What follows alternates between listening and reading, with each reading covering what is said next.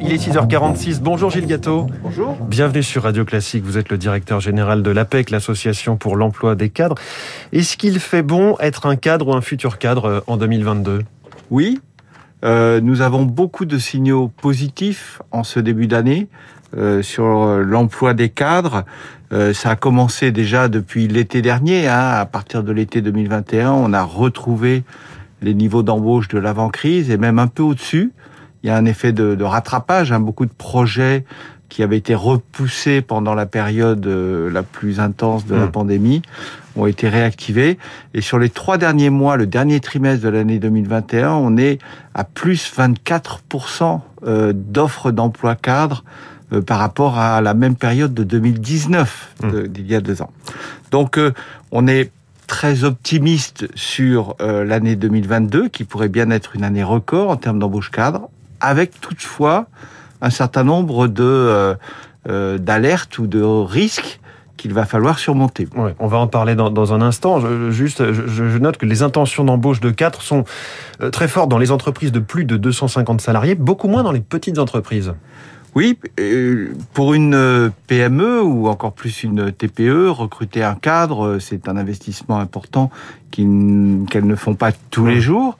Donc il y a moins d'intentions d'embauche de cadres euh, chez les PME, de l'ordre de 19% pour le trimestre qui vient, alors que c'est 67% dans les grandes entreprises.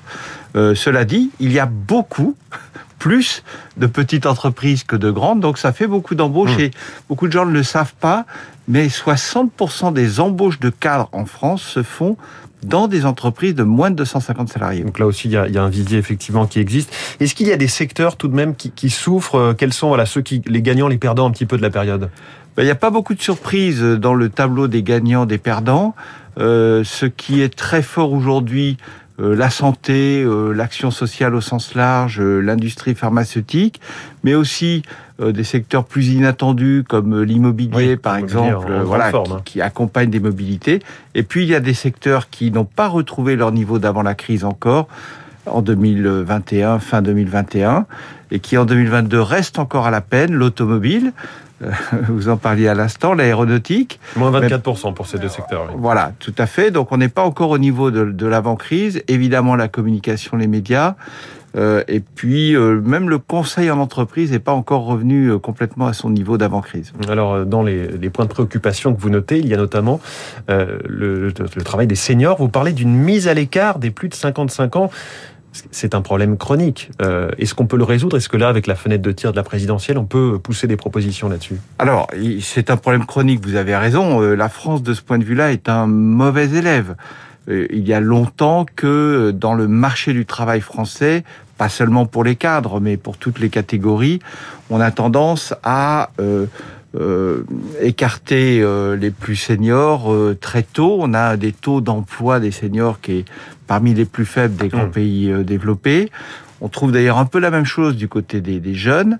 Alors la situation des jeunes diplômés, euh, euh, master, euh, doctorat, licence, s'améliore, hein, euh, mais reste encore un peu compliquée cette année. À long terme, elle est plutôt euh, encourageante. En revanche, les seniors, vous avez raison de le dire, c'est un phénomène plus structurel, mais totalement paradoxal. À l'heure où nous manquons de compétences, où là, euh, le premier défi qu'il nous faut relever, c'est la difficulté à recruter de beaucoup Mmh. d'entreprises qui ont besoin de compétences et disent avoir euh, de la difficulté à les trouver, c'est une réalité. Il y a un vivier de compétences parmi les cadres expérimentés et très expérimentés que nous négligeons. Et, ce qui est d'autant plus paradoxal quand on sait qu'on veut, enfin que beaucoup de politiques euh, voudraient inciter les, Français à travailler plus, plus longtemps, plus de temps dans leur vie notamment, et qu'on parle aussi de réforme des retraites, on en reparlera à 7h10 avec François Vidal. Cette situation globale, Gilles Gâteau, est-ce que ça veut dire pour ceux qui vont se faire recruter ou débaucher cette année qu'ils ont une grosse marge de négociation salariale? Oui, euh, pas seulement sur les salaires. On voit aujourd'hui euh, des cadres exigeants euh, qui euh, examinent différents aspects de, du contrat de travail qu'on leur propose, bien sûr le salaire, mais aussi les conditions de travail, la, la qualité de vie au travail. Et aussi notamment le fait qu'il y ait ou non du télétravail. Absolument. Ça, Et il y a un décalage qui est intéressant euh, que, que montre notre étude entre euh, les cadres qui disent que ce sera un de leurs critères euh, pour euh, accepter un, un, job ou pour changer de job, hein, pratiquement la moitié, 47%, et des entreprises qui ne sont que 22% à penser que oui. euh, le fait de ne pas proposer suffisamment de télétravail pourrait être un frein à leur attractivité. Donc là, il y a un décalage sur lequel il faut un peu alerter. Et puis, dans les marges de, de, de négociation, évidemment, nous, nous l'observons, on a déjà euh, dans les entreprises qui ont réussi à recruter, elles se sont euh, adaptées. Elles ont adapté, le cas échéant, le salaire d'embauche. Elles ont adapté aussi les critères euh, qu'elles avaient placés. Souvent, on démarre une recherche de ouais. candidats avec des exigences maximales. Et puis après, il faut s'adapter au marché. Et donc, on accepte moins d'expérience que ce qu'on avait demandé. Plus rarement, plus d'expérience. Ça nous ramène au sujet des, des oui. seniors qu'on indiquait. Mais aussi, on accepte de revoir, euh, le cas échéant, le salaire. Et on accepte de revoir aussi euh, le diplôme, même si en France, ça reste quand même plus qu'ailleurs la référence Un au totem, diplôme euh, à une réalité. Le télétravail, on en parlait à l'instant, euh, l'obligation, trois jours par semaine. On a des signaux un petit peu contradictoires entre ce que nous disent les restaurateurs d'un côté, le sondage du ministère du Travail de l'autre côté qui dit que ça va pas bouger entre décembre et janvier. Vous, votre sentiment, c'est appliqué? Il y a eu un effet de cette obligation?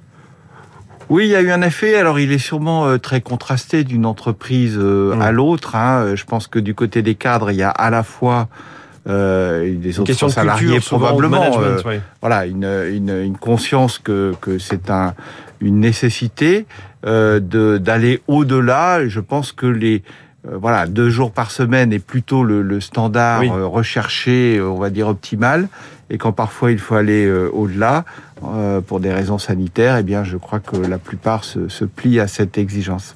Gilles Gâteau, directeur général de l'APEC, invité du Focus Eco de Radio Classique. Merci beaucoup. Merci. Excellente journée à vous. Il est 6h53. Nous allons en Australie dans quelques secondes. C'est la chronique 3 minutes pour la planète.